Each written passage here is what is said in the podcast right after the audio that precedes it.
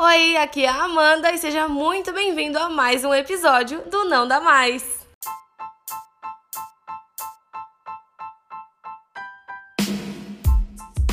E aí, meus amores, como vocês estão? Como sempre, é claro que eu espero que esteja tudo bem do lado daí. Até porque, né, gente? Gente feliz não enche o saco dos outros, não é mesmo? Eu amo essa frase porque faz muito sentido, né? Então eu espero que você esteja bem, que você esteja muito feliz. E como você já deve ter lido no título desse episódio, hoje o tema é: não dá mais para aturar relações tóxicas. Seja essa relação no namoro, amizade, família, trabalho, porque, né, caso você não tenha percebido ainda, pessoas tóxicas tem por todo lado. Apesar de, né, hoje a gente acabar falando mais dos relacionamentos tóxicos barra abusivos nas relações amorosas, o que é muito bom, porque né, a gente tem que falar cada vez mais sobre isso. Às vezes a gente esquece que existem relações abusivas de todos os tipos. Na verdade, a gente não esquece, né? Eu acho que a gente já se habituou tanto a certas relações que a gente já está acostumado e releva certos comportamentos das pessoas à nossa volta, o que é muito errado para a gente mesmo, né? Eu resolvi listar aqui é, sinais, digamos assim, de que essa relação está sendo tóxica abusiva, né? Vou falar tóxica que, enfim, tô gostando dessa palavra hoje, eu vou falar tóxica.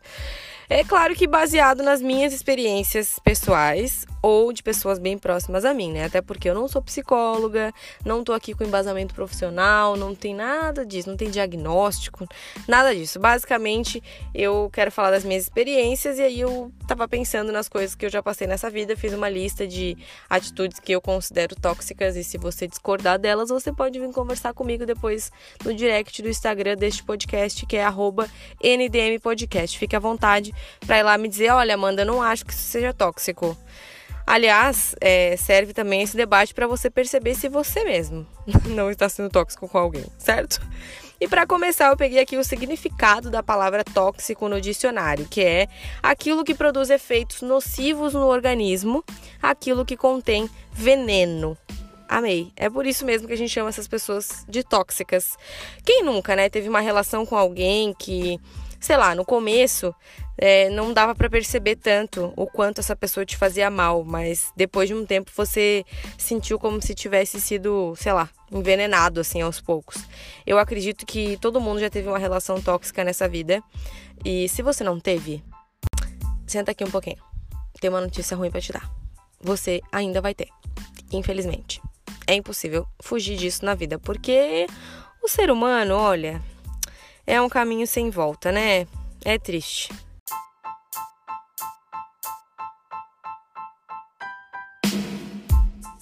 Bom, e para começar aqui a minha lista de relações tóxicas, eu vou começar pela amizade. E é difícil para mim falar desse tópico porque eu sou uma pessoa muito ligada às minhas amizades. Eu sou muito apegada às minhas amizades. Considero algumas, inclusive, família porque eu moro longe da minha família, né? Tem uma parte da família aqui em Floripa e a outra parte, da, a maior parte da minha família tá no Rio Grande do Sul. E no começo sempre foi bem difícil, né? Ficar longe, pai, mãe, enfim. E eu sempre me apeguei bastante nas minhas amizades. Porém, depois de um tempo, eu fui perceber que algumas das amizades que eu colecionei, né? Não sei se dá pra falar assim, mas enfim, que eu colecionei durante os anos aqui é, nem, nem todas foram saudáveis. Então eu estava analisando os tipos de amigos que podem ser tóxicos. Quando tem aquela cobrança na amizade, sabe? Quando disfarçado de brincadeira, às vezes esse amigo, amiga, cobra uma exclusividade sua, algo assim, quando você tem que, sei lá, prestar conta da sua vida. E falando isso assim, parece super previsível, idiota, tipo, ai, Amanda, se a pessoa é invasiva, eu vou perceber logo e acabou a amizade, é isso aí. Mas não é bem assim, às vezes você gosta muito daquele amigo, daquela amiga, você demora para perceber o quanto aquela amizade te suga, quanto aquela amizade te faz mal.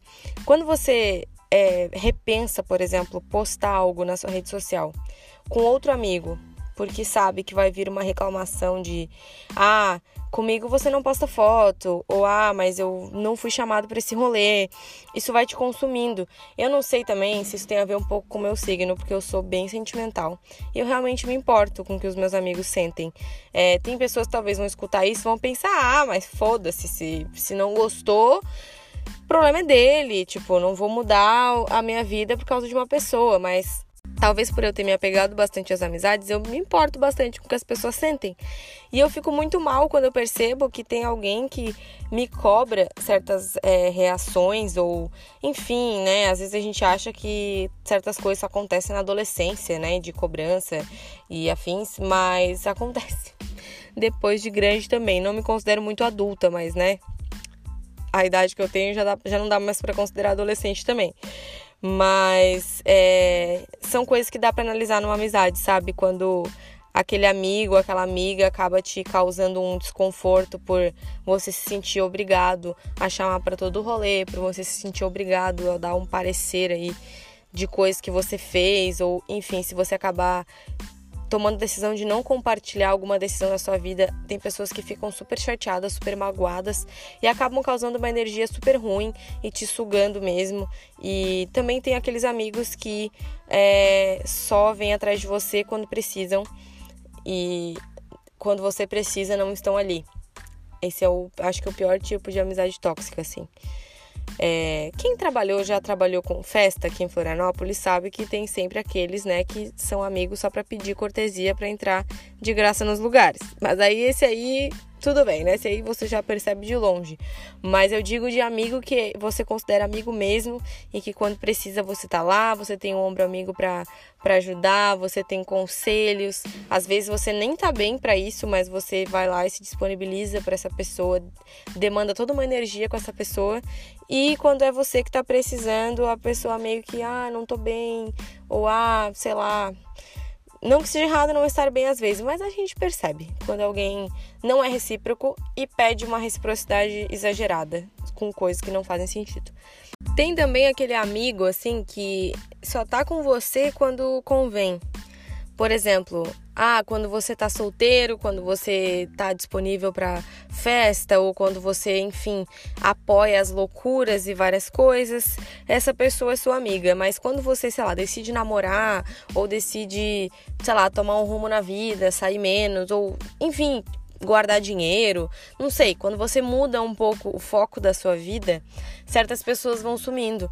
E você só é legal quando você tá ali pra festa e quando você tá ali pra putaria, quando você tá ali pra, enfim, para participar do rolê, mas quando você toma certas decisões diferentes do que, o, que a pessoa pensa, essas pessoas somem. E aí, na verdade, eu acho que já não é nem amigo tóxico, né? Daí eu já acho que não é amigo. Porque a pessoa que não apoia você nas decisões que você toma, é, principalmente nas decisões que você toma para melhorar a sua vida, meu Deus, né? Meu Deus.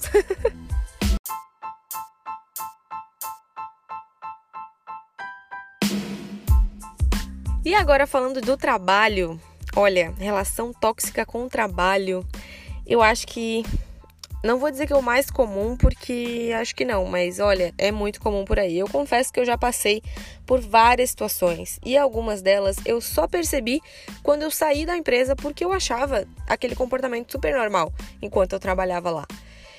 E eu sei que hoje tem muitas empresas que trabalham abordagens super diferentes, descoladas, né, com os funcionários, e, e eu fico muito feliz com isso, né, que, o, que as, os empreendedores têm pensado formas diferentes, né, de valorizar funcionário, enfim, mas a gente sabe também que a maioria das empresas ainda trabalha o modo tradicional, né, a gente sabe disso.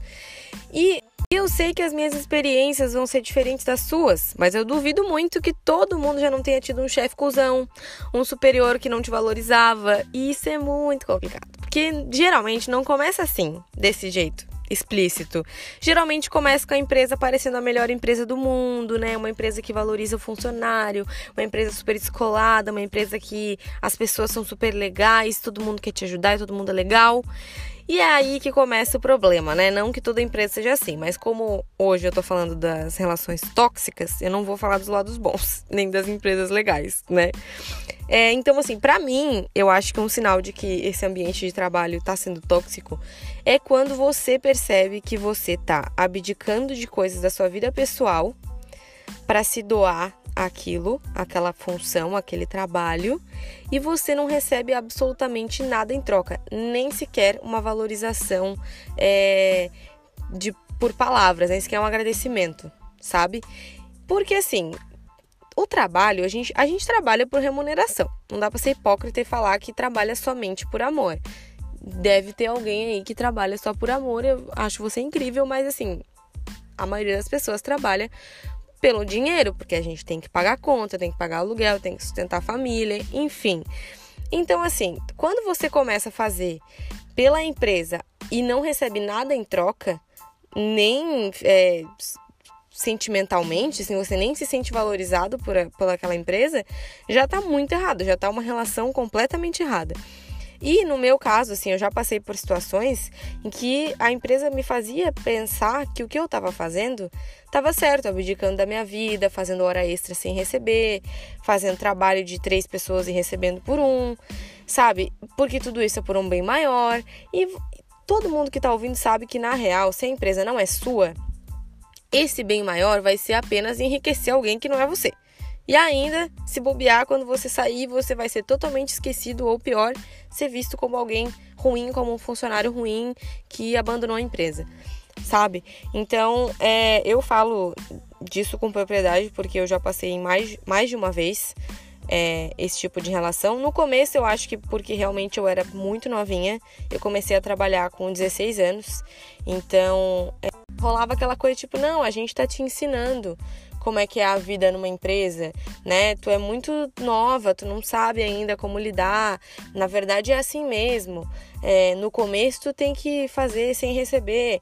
E, ok, tem quando você começa a trabalhar, né, quando você faz estágio, todo mundo aí que é estagiário sabe que você faz muito mais do que um estagiário deveria fazer e é ótimo. Às vezes você ganha experiência, você trabalha a mais, mas ganhando experiência e sendo valorizado. O problema é quando você faz a mais e você não ganha valorização nenhuma. Ou pior, quando você é cobrado por fazer a mais e realmente não receber valorização nenhuma. Eu vou contar aqui para vocês, obviamente não vou citar nomes, né, porque eu não quero ser processada. Mas para vocês entenderem melhor, eu vou contar para vocês uma, uma situação que já aconteceu comigo. Uma vez eu estava numa empresa, estava trabalhando, né, eu estava para ser contratada e uma das pessoas acima de mim, né, acima da minha na hierarquia da empresa, é, falou que eu ia assinar um contrato de trabalho e que esse contrato ia ter certas funções mas que lá nessa empresa é, eles não aceitavam é, funcionário que falasse de direitos trabalhistas. E que era para eu assinar aquele contrato sabendo que as minhas funções na real não iam ser aquelas, iam ser muito mais. E que eu ia ganhar por aquilo ali porque era como se fosse um teste para saber se eu realmente vestiria a camisa da empresa. E aí tá, essas, esses tempos eu vi uma publicação no Instagram é, sobre vestir a camisa, né? Que é o terror dos, da galera que trabalha. Porque muita gente usa essa expressão do ah, você tem que vestir a camisa, como na real você tem que se doar aqui dentro e você não vai ganhar nada por isso. Essa é a expressão de vestir a camisa. Então eu acho que para mim esse rolê de vestir a camisa e trabalhar é, sendo pressionado psicologicamente, não dormir no final de semana pensando em problemas que nem são seus, mas que você sabe que vão cair em cima de você por você estar muito abaixo na hierarquia. É, você ter medo de falar com seu superior, você ter medo de expor uma ideia numa empresa, você não dormir à noite porque sabe que no outro dia você vai ter que frequentar um ambiente que te deixa com a energia lá no chão. Olha, eu não julgo quem continua nesses empregos em função do salário, porque eu sei que a vida não é fácil financeiramente. Mas se você tem escolha de sair quando você percebe que está te causando um mal, é o único conselho que eu dou, porque eu já me mantive em lugares tóxicos por achar que ainda assim ia me fazer algum bem e foi a pior coisa que eu podia ter feito.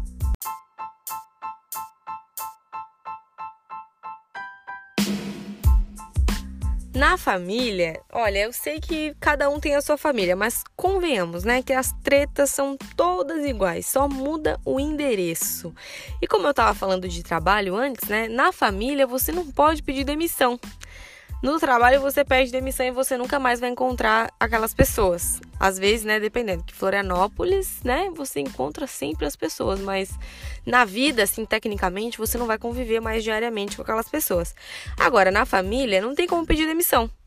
Não tem como expulsar o pai e a mãe de casa, não tem como expulsar o irmão. Dá para você sair de casa, o que é o que eu acho que é um, uma solução bem boa, assim, quando você sai de casa. Mas eu começo a analisar, comecei a analisar, né, coisas que eu já passei, coisas que pessoas próximas a mim, né, já passaram, não só comigo, porque hoje eu moro bem distante da minha família, né? Eu moro com uma parte da família aqui em Florianópolis e a outra maior parte mora no Rio Grande do Sul. Então eu não tenho mais aquela convivência diária com todo mundo, mas peguei aqui coisas passadas e coisas que eu vejo meus amigos passarem.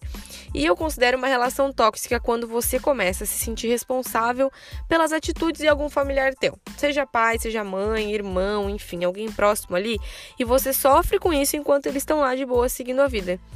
Outro exemplo é quando, por exemplo, assim, você é colocado como ouvinte de todos os problemas, né?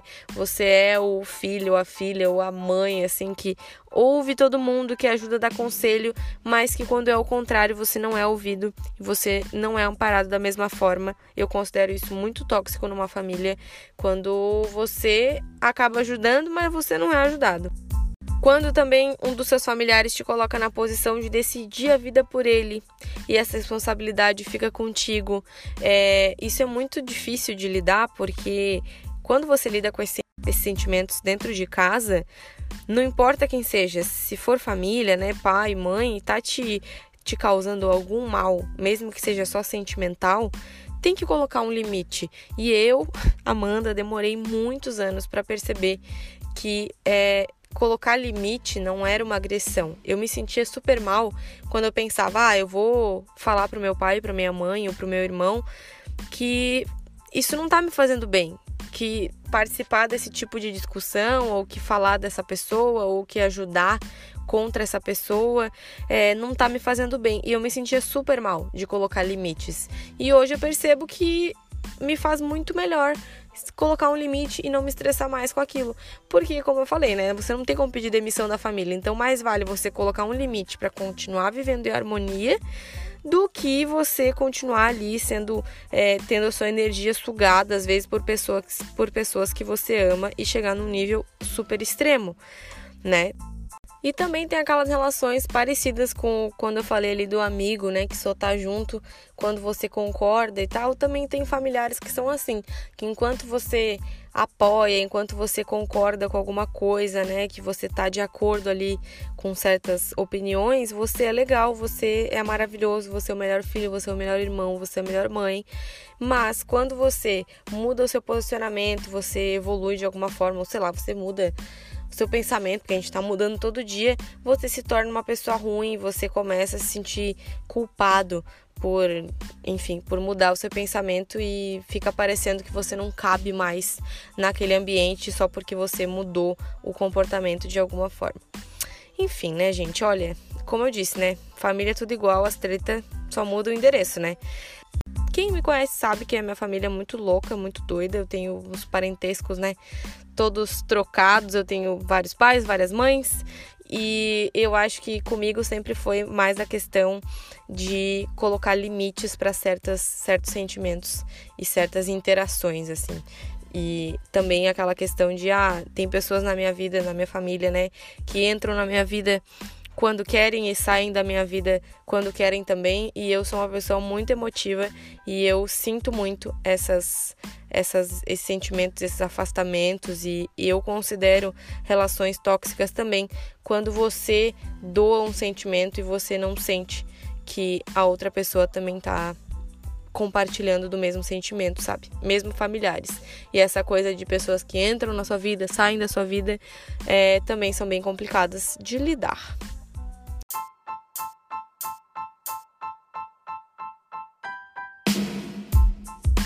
E por último, mas não menos importante, relacionamentos tóxicos com um namorado, namorada, marido, enfim, com seu parceiro, parceira, como você quiser chamar. Olha, gente, vou dizer assim, ó, sendo sincera, eu acho que de todos esses exemplos que eu dei aqui, os meus relacionamentos tóxicos mais sérios, que causaram mais danos e que foram mais vezes que eu passei foram com relacionamentos amorosos. Infelizmente, porque olha, afeta bastante a vida da gente, né? E eu Listei aqui algumas características porque eu realmente já passei bastante por isso e algumas vezes, inclusive, eu só percebi também que tinha vivido um relacionamento tóxico, abusivo e que aquela pessoa realmente me fazia mal depois que o relacionamento acabou. É meio triste pensar isso porque eu já mantive relação com pessoas que não eu percebia que tinha algo errado, mas eu ainda não tinha consciência total de que aquilo era muito tóxico para minha vida. E é muito difícil quando você se relaciona com uma pessoa que parece ser o príncipe encantado ou a princesa da Disney. E culpa da Disney também, né? Que faz a gente acreditar que vai ter um príncipe na nossa vida. Você começa a acreditar que aquela pessoa é o seu príncipe e tal. E tem pessoas que são muito cuzonas e tem muito filho da puta nesse mundo que sabe que tá te enganando, que sabe que tá te ludibriando com coisas que não existem e você tá lá bem trouxa caindo no papo dessa pessoa e achando que vai estar tá tudo bem. E nem todos os relacionamentos tóxicos são muito explícitos. Eu sempre gosto de falar disso porque às vezes a gente esquece que um relacionamento abusivo não necessariamente você tem que apanhar, não necessariamente você tem que, né, que, ter agressão física. É, abuso psicológico também afeta, também dói, também machuca e também causa danos bem sérios. E eu não queria que esse podcast fosse uma coisa muito séria e tal, mas não tem como falar disso sem ficar um pouco mais sério o assunto, porque eu vejo, eu já passei por isso e eu vejo amigas, vejo amigos às vezes passarem por situações parecidas e é muito doido o quanto a gente demora para perceber que aquela pessoa te faz mal. Porque tem gente, tem namorados, tem namoradas que começam com coisas pequenas e aos poucos vai te fazendo acreditar que você não é inteligente, que você não é bom o suficiente, que você não é uma pessoa legal ou que você tem que mudar o seu jeito e que somente ele ou ela vai te amar nessa vida. E parece muito ridículo eu falando isso agora. Parece, nossa, mas quem que vai cair nesse papo? E cai. Eu já caí mais de uma vez e tenho pessoas próximas que caem nisso. E é muito doido quando você percebe que a pessoa realmente te engana, a pessoa realmente te envolve e aos poucos você vai se destruindo e você vai se moldando para conquistar aquela pessoa e para ter um relacionamento saudável com aquela pessoa, porque você quer que aquela pessoa te ame, você quer que aquela pessoa ache que você é suficiente e você muda o seu jeito de ser para satisfazer aquele namorado aquela namorada. E assim, dando um exemplo super real e super é, realmente vivido, né? Eu já tive uma relação que a pessoa parecia perfeita, parecia maravilhosa e convencia a todos na volta de que essa pessoa era maravilhosa. E hoje, assim, às vezes eu vejo o quanto essa pessoa me causou danos sentimentais e psicológicos. E, e eu percebo também que a maioria das pessoas realmente ruins não parecem ser ruins. E a maioria delas consegue convencer as pessoas à volta de que são boas. E muitas vezes você, às vezes, tenta alertar algum amigo, tenta conversar, tenta falar: nossa, mas essa pessoa me fez isso, isso e isso. E você vai sair como louca, principalmente se você for mulher. Você vai sair como doida, como ciumenta, como a ex que quer se vingar, como a ex que quer manchar a imagem do fulano. Então, é muito difícil também quando você tem uma relação tóxica, uma relação abusiva e essa pessoa consegue te desmoralizar para as outras pessoas. Eu já passei por isso, já vivi isso. E eu acho que foi a pior experiência de relacionamento. Claro que não dá para falar que se eu voltasse atrás eu faria diferente, porque eu também aprendi muita coisa e principalmente aprendi que existem sim pessoas ruins e que existem sim pessoas que vão te fazer mal. É claro que a vida tá cheia de pessoas boas, eu ainda acredito no ser humano, né? Pisciana que sou, ainda acredito no amor verdadeiro, principalmente porque agora estou vivendo algo assim. Mas também serviu para ver o lado ruim de, das pessoas e para ficar mais ligada, né? Porque eu já fui muito trouxiane nessa vida, já fui muito assim de viver no mundo da, da Barbie e achar que todo mundo é bom, que todo mundo é maravilhoso. né? Mas não é bem assim e tem sim que prestar atenção porque se você tá se sentindo diminuída, diminuído, se você tá se sentindo insuficiente, se aquela relação nunca tá boa e se é sempre você que tá correndo atrás de algo para tentar que a relação melhore e a outra pessoa só sabe cobrar a relação melhor e não ajudar a construir uma boa relação, é sinal de que tá tudo errado, né? Se você nunca passou por isso, eu realmente espero que você nunca passe, porque é muito triste quando você dedica mais de um ano da sua vida a uma pessoa que no fundo te faz tão mal, mas tão mal, que mesmo depois, eu, por exemplo, faz bastante tempo já que eu tive esse tipo de relação e eu percebo hoje que eu vivo uma relação saudável com uma pessoa que eu amo muito e eu percebo que ainda hoje eu trago traumas e, e certas manias e certas, é, certas atitudes ressabiadas, né? Por em função de coisas que aconteceram no passado. E é muito triste porque, obviamente, meu atual namorado não tem culpa do que os meus ex-namorados fizeram, mas você fica tão afetado psicologicamente que mesmo depois, quando você tem uma relação saudável, quando você tem uma relação normal, você fica parece que esperando que algo ruim ainda vá acontecer porque alguém te fez muito mal no passado. Enfim, não normalize as atitudes do seu namorado, da sua namorada, se isso acabar te desmoralizando na frente de alguém, se isso acabar te fazer, te fazendo, né, se sentir diminuída, se isso for te fazer se sentir mal, porque não é assim que o relacionamento tem que funcionar, né? Não é se sentir sempre mal, sempre culpado das coisas, sempre o responsável pelos erros do relacionamento que vai levar o relacionamento para frente. E é claro que esse assunto de relacionamento é muito longo e eu adoraria ficar aqui muito tempo falando. Eu acho que é o tópico que eu mais gosto de falar, principalmente por achar que as pessoas precisam falar mais disso para que as pessoas entendam que não estão sozinhas e que não é normal certas coisas acontecerem. Eu pretendo trazer ainda convidados aqui nesse podcast para falar sobre isso. Quero que outros episódios tenham esse tema. É, dá para pegar só a parte do relacionamento amoroso e fazer um episódio inteiro. Então eu não vou me prolongar muito nisso, porque acho que esse episódio já está grande. Mas eu espero que você tenha curtido, eu espero que você tenha gostado de saber o que eu penso sobre isso. É, com certeza, né? Você pode me mandar o seu direct no NDM Podcast no Instagram. Se você quiser conversar sobre alguma coisa também que esteja acontecendo na sua vida. Eu não sou uma psicóloga, mas, né, me sinto já sua amiga por estar aqui nesse momento aí falando no seu celular ou no seu computador já me sinto sua amiga, então pode me mandar um direct, a gente pode conversar, pode conversar sobre as experiências que eu já passei, sobre as experiências que você já passou.